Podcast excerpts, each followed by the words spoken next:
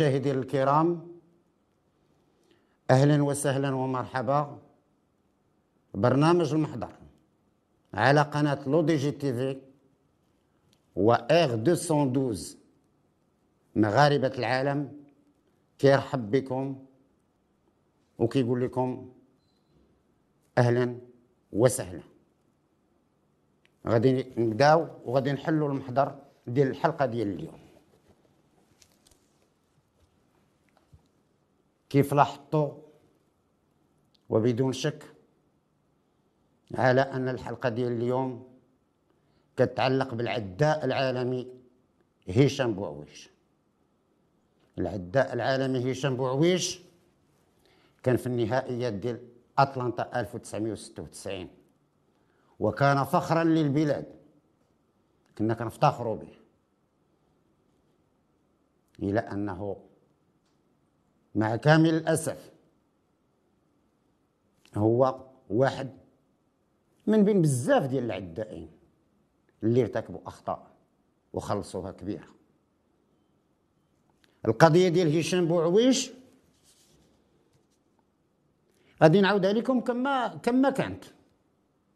لأنني أنا من الناس اللي حضروا المحاكمة ديالو والقضية ديالو من البداية ديالها حتى النهاية ديالها. حنا في شهر سبعة 2001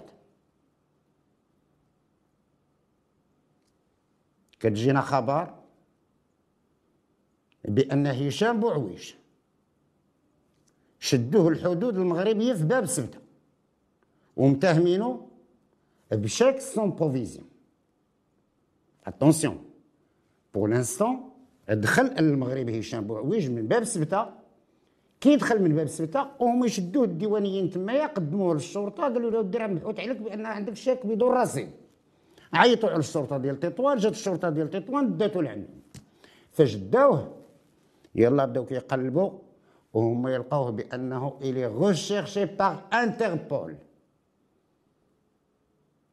فرنسا كتابعوا بجريمة قتل. يعني أن العداء هشام بوعويش راه مبحوث عليه من طرف الانتربول كاملة على أنه ارتكب جريمة قتل.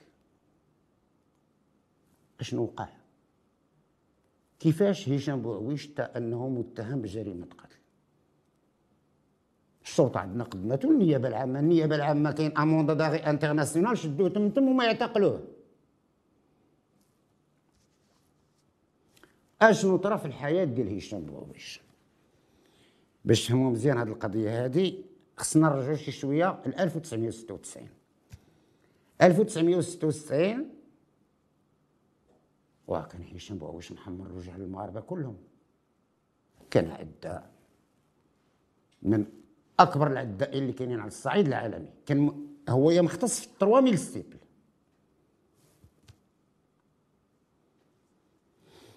ايوا من ورا ما وصل للنهائيات ديال اتلانتا وهادي. واه هشام بوعويش ولا كيحس براسو شي شوية ولا يعني راه ما بقاش من ولا وهو جندي هنايا في المغرب عندنا. فاش رجع من اتلانتا رجع للمغرب ما بقاش عنده نفس الاحترام للرؤساء ديالو. آه يا راكم كتهضروا مع العداء العالم إيه هشام بوعويش وهادي. ايوا الرؤساء ديالو. كيشوفوا معاه ودي الله يهديك تهدن شي شوية تهدن شي شوية ما بغاش وصلت للكوموندون. هادي طاطات وبعض المعلومات كتقول بأنه ارتكب عنفا في حق واحد السيدة. وشدوه ودخلوه للسجن يعني في القشله فاش دخل السجن ما رضاش. أشنو غادي ندير؟ أشنو غادي ندير؟ أشنو غادي ندير؟ هو النور ما كمل هذيك 25 يوم خرج هو يهز الجواز ديال الأخ ديالو. وهو يخرج بالجواز ديال الأخ ديالو مشى لفرنسا. ايوا مشى لفرنسا وبقى كيضارب بعض المعلومات كتقول كاع بأنه il a essayé de demander l'asile politique en France alors فاش الإنسان كيطلب اللجوء السياسي في فرنسا وانت عداء مغربي راه ماشي شي حاجة اللي مزيانة للمغرب attention المغرب ولله الحمد بلد ديمقراطي ماشي انك والشهرة راه كتخرج على بزاف ديال الناس على اي هشام بوعويش وصل لفرنسا. وصل لفرنسا وبدا كيدابس كيفاش غادي يدير. قلت لكم دار الطلب ديال اللجوء السياسي وهذه ما ترفض لأن حنا ما عندناش على المشاكل هذه ديال اي مغربي مشى فرنسا طلب اللجوء السياسي يقول لك لاش لاش هذا اللجوء السياسي هذا؟ لاش؟ شكون المغرب راه بلد ديمقراطي على فرنسا ولا دول اوروبيه ويجي الفكرة أخرى ديال على أنه ربما يدبر على شي امراه يتزوج بها ويصاوب الوراق لأن فاش كتزوج شي امراه اللي عندها الجنسية الفرنسيه وهذه كاين ديك الإمكانية على أنك تصاوب الوراق. ومعاه هو عداء وهذه غادي يقدر وفعلا تزوج بواحد السيدة. وبقى كيتسنى الوراق ديالو هذه ومرة مره كيرجع ومشى سكن في واحد البلاصة اسمها بون سانت اسبري هاد بون سانت اسبري هادي جات في واحد la région اسمها le Gard هي في الجنوب ديال فرنسا. ومشى سكن تمايا وشي شوية بدا كيرجع للرياضة العدو الريفي بدا كيجري فهمتيني؟ ولا كيتريني بالدراري ديال تمايا ولات الناس كيعرفوه شارك كاع في شي حوايج تمايا اللي دا فيهم ميداليات. وبدا كيدبر على شي شوية الفلوس وكي وكيعيش. واحد النهار بالضبط لو 22 ديسمبر 2000 يعني 22 دوجانبير 2000 هشام بوعويش وواحد الصديق ديالو مغربي وواحد الصديق اخر جزائري كانوا معروضين عند واحد السيدة. ودخلوا عند هذيك السيدة جلسوا تمتعوا مع رؤوسهم المأكولات الجميلات والخمر والمخدرات و... إيه وبقاو كيقصروا مع رؤوسهم كيقصروا مع رؤوسهم هذه واحد الوقت بالليل وهي تبان لهم على انهم يديروا يديروا سرقه أش بغاو يسرقوا؟ بغاو يسرقوا واحد الشركة راها قريبة لهم على واحد 300 متر على ديك الدار اللي كانوا فيها. وهاد الشركة هذه راه معروفة عالميا. عندنا حنايا في المغرب في كل مدينة كاينة هذيك الشركة. وفي جميع الدول العالمية. هو واحد الوقت فاش كانوا في الدار في الأول هشام بوعوش بحال ما زعمش. لكن يقول لهم لا ما لا وهذه وهذه. وقالوا له أنت غا خواف. قال لهم أنا خواف. إيه وعندهم واحد المكحلة تما قال لي ارى هذيك المكحلة. ويعطيو ديك المكحلة. أشنو داروا ليها؟ حيدوا ليها le canon. ils ont limé le canon. يعني ولات ولات قد دوكا بحال دوك les Magnum الكبار اللي 737 ولي 747 بحال هذاك النوع اللي ولات. شد السي هشام وهو يدير هنا ويقول لهم يلا. هو باش يمشيو من تما يعني من الدار. حتى لهذيك الشركة سرقوا السيارة. سرقوا السيارة وبداو غاديين لهاد الشركة هذه مختصة في تو سيكي إلكترونيك. ها لي بيسي ها الثلاجات ها يعني كلشي دخلوا لتمايا هرسوا داك الباب ديال الشركة أو ما يدخلوا وبداو كيهزوا كيهزوا كيجيبوا الطوموبيل وهذا الشيء راه بالليل. بوعويش. هو وداك الجزائري كي كيهزوا السلعه تيجيبوها للطوموبيل وداك المغربي لداخل كيقطع الكابلات. يعني أي كابل ديال شي حاجة كيحاول يقطعوه هذه يعني مشاو باغيين يسرقوا ومجهزين لداك الشيء واحد الوقت واحد جوج ديال الدراكيين دايزين من تما يلاه كملوا ال service ديالهم غاديين داخلين لديورهم. وواحد منهم Laurent Soler Laurent Soler c'est un gendarme اللي عنده تكوين عسكري. ورياضي. ديز هو وداك البوليسي داك الجدارمي الأخر اللي كان معاه غاديين ويقول له شنو هذا الشيء؟ وهما يشوفوا هذيك الشركة وواحد جوج دراري مدرقين تمايا والباب ديالها محلول. هو يبدا جاي هذاك لو سولير بدا غادي الاتجاه ديال هذيك الشركة. كيوصل لعندهم ويشوف دوك الأخرين كيهزوا مدرقين وهادي دار فيه هشام بوعويشه ويهرب هشام بوعويشه هو يتبعوا ذاك الجدار. وكما قلت لكم آه القضية هذه لو 22 ديسمبر 2000 يعني في شهر دجنبير كيكون الشتاء وكتكون الأرض مغيسة وهذه وهشام بوعويش راه عداء كبير. بدا كيجري كيجري في ذاك الغيس كيجري وذاك الجدارمي. لاصقو. والو لاصقو لاصقو لاصقو ما خلاش. وكينقص سلوكه ونقص هادي ونقص هادي ونقص هادي حتى لواحد الوقت. هشام بوعويش كيطيح في واحد الساحة وعنده واحد الحيط فيه جوج متر. قدام. ودا كيدير ها كيشوف ذاك الجدارمي باقي بعيد عليه. وكيقول شنو غادي ندير شنو غادي ندير شنو غادي ندير ومن عند الله هو يلقى واحد السلوم تما جاب السلوم حطو على الحيط يلاه طلع الدرجات الأولين قال راسو صافي سلكها ما كيحس برجلو اللورانيه حتى يشد فيه Laurent Soler كيشد فيه كيجبدو. فاش كيجبدو اللور؟ وهشام واش شنو دار؟ هو خرج هذاك ديك المكحلة ديالو اللي كانوا مقطعينها وهو يضربوا راسو à bout portant. طير له راسو. تير عليه دا وسيد شتت له راسو كامل. هو يهرب هشام بوعويش فاش سموها الدرك الملكي. الدرك الجمهوري باردون ديال فرنسا والأمن راه ما حملوهاش. راه ان كوليك ديالهم تضرب تقتل. عرفتي؟ راه اليرت جينيرال بداو كيقلبوا من هنا شكون كيقلبوا من هنا يقلبوا من هنا حتى لقاو هذوك جوج الأولانيين شدوهم. شدوهم يجيبوهم. أجيو لهنايا. كيوصلوا لعندهم قال لهم سمحوا لنا. حنا ما قتلنا حد ما شفنا حد. هشام بوعويش هو اللي دار هذه القضية هذه وفي البلاصة اللي تقتل فيها ذاك الدركي Laurent Soler لقاو واحد la cagoule. هذيك la cagoule ديال هشام. لأن من بعد فاش داروا ADN لقاوها بأنها راها ديالو المهم هذوك الجوج تهموه هشام بوعويش بالجريمة قتل. وحتى السيدة اللي كانوا معروضين عندها اسمها بالضبط دادا حليمة. دادا حليمة حتى هي فاش جابوها يستنطقوها الأمن قلت لهم ودي راه هشام بوعوش هو اللي دار هذه القضية هذه هو qui limait les fusils هو اللي حيد ذاك le canon les fusils أيوا يبدا تقلب على هشام بوعوش في الأول ما مشاش بعيد. مشى غير تما يعني تقريبا لديك البلاصة واحد البلاصة اسمها مونبولي مشى لهذيك المدينة هو يتدرك فيها. وما يحسوا به الامن هو يهرب لباريس.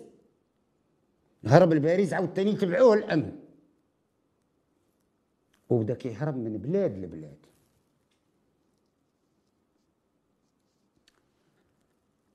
Il y avait deux, deux choses. عند الناس اللي بحثات في هذه القضية هذه فاش بقاو كيبحثوا هشام بوعويش كان مبعوث عليه من طرف الانتربول. يعني راه ما يمكنش تجي مثلا من فرنسا وتدخل لبلجيكا أو لا تدخل هولندا ولا إيطاليا أو لا أو لا أي دولة أوروبية وتدخل بها بالاسم ديالك يعني بجواز السفر ديالك. كاينين جوج الحوايج اللي حطوهم دوك les investigateurs. les investigateurs هما اللي كيبحثوا اللي بحثوا مزيان على هذه القضية هذه قالوا إما هشام بوعويش كان عنده زواجات آه، جوازات السفر مزورة وكان كيدوز بهم من بلاد لبلاد أو لا كانت عنده علاقة بالعصابات اللي كيحرقوك من بلاد لبلاد. إلى أن هذه القضية هذه ديال العصابات ما خداتش يعني الأهمية الكبيرة في البحث علاش؟ لأنه وصل حتى للنرويج. وصل في النرويج وتبعوا عاوتاني الأمن. وتا كيبغيو يشدوه وكيهرب لهم واحد الوقت ما عرف مين يدير هشام بوعوش ولا عارف راسو بأنه في أي بلاصة غادي يمشي ليها غادي غادي يتقبض يبقى كيشوف التاهيه ويقول غنمشي للبلاد. هي فجة. وكما قلت لكم في الديوانة ديال باب السبتة شدوه في شهر 7 2001 والجريمة ترتكبت نهار 22 دوجنبير 2000 هذه المده كلها ديال سبع شهور. راه دوزها هشام بوش كيهرب من بلاد لبلاد. إيوا جابوه المحاكمه جابوه المحاكمه جينا حضرنا وكانت الصحافة الفرنسية. وكانوا الوالدين ديال الضحية ديال لوغونسولير وكانوا محاميين كبار. Il y avait des vétérans à la cour d'appel de Rabat. لأن هذه القضية هذه كما قلت لكم في الحلقة السابقة جول القضايا الكبيرة ديال الإجرام في المغرب عندنا وفي الرباط كانت كدوز من نهار الثلاث. وقضية هشام بوعويش حتى هي دازت نهار الثلاث جابوا السي هشام بوعويش وما يحطوه قدامنا وحنا كنشوفوا فيه وبدات المناقشات وبدات هذه والعائلة ديال الضحية كاينين والصحافة الفرنسية كاينة وكانت حنايا الصحافة المغربية كانت موجودة. غير واحد الملاحظة. والله العظيم ما تسالوني حلوف. أنا شخصيا عندي احترام كبير لهشام بوعويش لأنني تبعته في الألعاب ديالو. تبعته في ألعاب القوى وتبعته حتى في أتلانتا 96 عندي احترام كبير ليه. ولكن فاش كتدخل الجلسة الغرفة الجناية بمحكمة الاستئناف بالرباط أمام أبرز القضاة وأبرز الوكلاء العامون كان السي ميمون العمراوي الله يذكره بالخير. هو ممثل النيابة العامة. والسي ميمون العمراوي بين قوسين. هو اللي تكلف من بعد بجميع القضايا ديال الإرهاب في المغرب. يعني إنسان متمكن. وحتى هشام بوعويش ما نكذبوش على الله كان عنده دفاع كبير. un grand monsieur un grand maître الأستاذ سي الصرغيني كان أكبر الأساتذة اللي كنا كنفتخروا بهم في المغرب. غير فاش جابوا هشام بوعويش. أنا ما حملتوش نكون صريح معكم. والله ما حملته. والسيد جا دخل الجلسة كاين داك le banc اللي كيجلسوا عليه القدام. جاي جالس وديرها. وحط يدو وديرها. السي هشام. هذيك راه غرفة الجنايات. متهم جريمة قتل. شو الاحترام الله يجازيك بخير؟ وقالها له وكيل الملك. خدم الجلسة. قال لي تقاد. إيوا ما نكذبش عليكم بأن في في المحكمة كان كيبان شوية هشام بوعويش بحال كان يتهكم عن المحكمة. يتهكم عن القضاة. أنا عداء عالمي ما عندكم ما ديروا لي آه.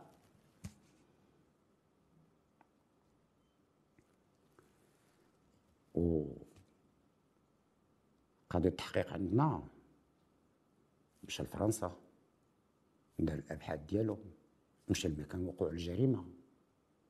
شاف لي الادين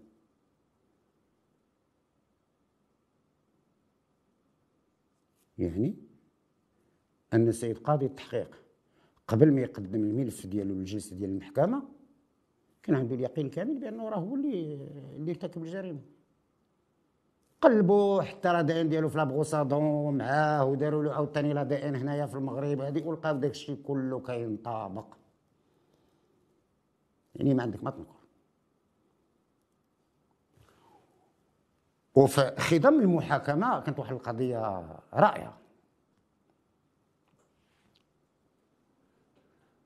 غادي نجبدو شكون اللي كان في la partie civile la partie civile كان فيها أحد المحامين الكبار ديال المغرب اللي كنفتخروا بهم واللي حاليا هو معالي سيد وزير العدل. راكم عرفتوني منين كنهضر على الأستاذ السوهبي السوهبي هو اللي كان كيمثل العائلة ديال الضحية. يا ما نكذبش عليكم. المحاكمات اللي حضرت اللي حضرت فيها في حياتي كتعد بالمئات. ولكن هذه المحاكمة ديال هشام بوعويش كنقسم لكم يمينا. إلا كانت واحد المحاكمة اللي الإنسان كان ما بغى يكون النوع ديالو يبقى غير حال فمه. كان الدفاع كيبقى يهضر حتى كيسخن حتى كيولي عرقان كله. وكيدير كيدير الوكيل الملك ها؟ وكتعطي الكلمة لوكيل الملك. كيبقى وكيل الملك يهضر حتى كيعيا وكيدير عاوتاني الدفاع ها وكتعطي الكلمة للدفاع. كل جلسة كان النقاش ما بين الدفاع وما بين النيابة العامة على الأقل كيدوم واحد 8 سوايع ولكن كان نقاش جميل. نقاش مستوى جد عالي. واحد الوقت وكيل الملك قال لهم سمعوا الله يجازيكم بخير. هذا السيد هذا قتل داركي في فرنسا. راه بحال قتل داركي في المغرب. ما كاينش الفرق.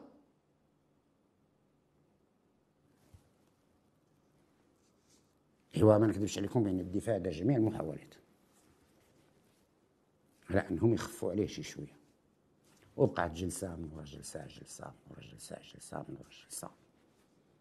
حتى جات الجلسة الأخرى. وما يعطيو الكلمة للسي هشام بوعوش. فاش عطاه الرئيس الكلمة قال لي أنا ما درت حتى شي حاجة من هادشي. من هادشي كلشي اللي كتقولو غتخربيق أنا بريء براءة تامة. يو دير على ان ديالك راهم لقاوها راه الطاقية ديالك لقاوها راه la brosse à dents ديالك راه كلشي راه البصمات راه قال لهم أنا البصمات ديالي تلقاهم في أي بلاصة والطاقيات ديالي أنا كنفرق الطواقي ديالي على الناس. هذيك الطاقية ماشي أنا اللي كنت لابسها. إيوا وكيفاش وفيها اسمو لا دي ان ديالك وهذه علاش ما لقيناش فيها دي ان ديال شي واحد آخر؟ كان فيها ان ديالك وحدة مكان وقوع الجريمة. وعاوتاني حتى داك الطراب المغيس. لأن كنت قلت لكم بأن في شهر 12 شهر 12 كتكون الشتاء وكيكون البرد وكيكون هذه وكتكون الأرض مغيسة. مشاو لعندو للدار ديالو لأنه هو من ورا مرتكب الجريمة مشاو للدار ديالو هز حوايجو هذه وحيد دوك الحوايج اللي كان لابس بدل حوايجو وهو يهرب. ومشاو لقاو السبرديله ديالو اللي كان لابس. فشدوا البصمات اللي كانوا في السبرديله يعني التراب اللي كان في السبرديله وقارنوا مع التراب ديال ديك البلاصة اللي داز منها وحتى في مكان وقوع الجريمة لقاوه نفس التراب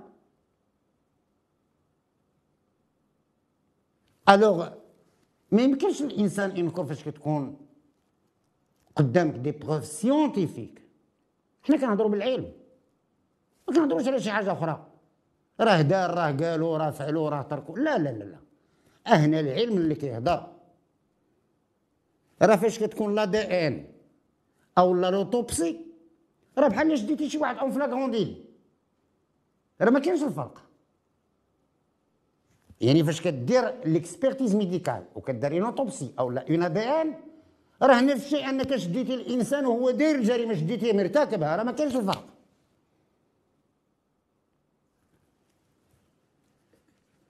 إيوا حاول به هشام بوعويش على أنه يتنكر ماشي أنا وهدي وهدي من هنا من لهيه وهدي واحد الوقت قال لي وكيل الملك وعلاش هربتي؟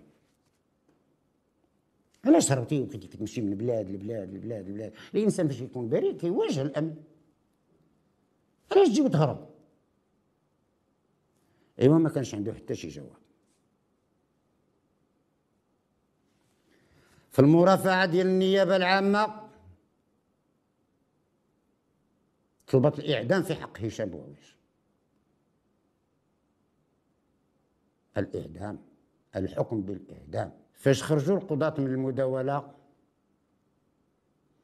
لا شومبر كريمينال près la cour d'appel de Rabat a condamné Hicham Bouawish à 30 ans de réclusion criminelle. 30 سنة سجن نافذة ومشى هشام بوعويش للسجن وأخيرا طرات واحد القضية هشام بوعويش دوز عشرين سنه وخرج أخيرا من السجن وفاش خرج من السجن آه دار استجوابات مع عدة منابر والأغلبية ديال دوك الاستجوابات شفتهم. ومن طبيعة الحال كيشكر العدائين كاع اللي وقفوا معاه في الظروف القاسية اللي دار وهذه اللي دازت عليه. منهم زهراء وعزيز منهم هشام القروج منهم كاع العداء الكبار ديال المغرب وقفوا معاه وقفوا معاه في المحنة ديالو. أخيرا وأنا نعيط عليه لأنني كنت بغيت ندير هذه الحلقة هذه على جوج الأجزاء. بغيت يعني هذه الحلقة هذه نديرها ونعيط عليه نستضفو في برنامج المحضر يكون ضيف المحضر وأنا نمشي للخميسات لأنه هو من المنطقة ديال الخميسات. مشيت وحاولت باش نتصل بالعائلة ديالو هذه وعلى إن بالهاتف اتصلت بالوالدة ديالو وعيطت على الوالدة ديالو في الهاتف. هشام بوعويش شدوه الدرك الملكي ديال الحاجب. واعتقلوه مرة ثانية. وراه دابا حاليا في السجن. كنشكركم جزيل الشكر على المشاهدة. وإلى اللقاء إن شاء الله في حلقة قادمة. والسلام عليكم. غنسدوا المحضر.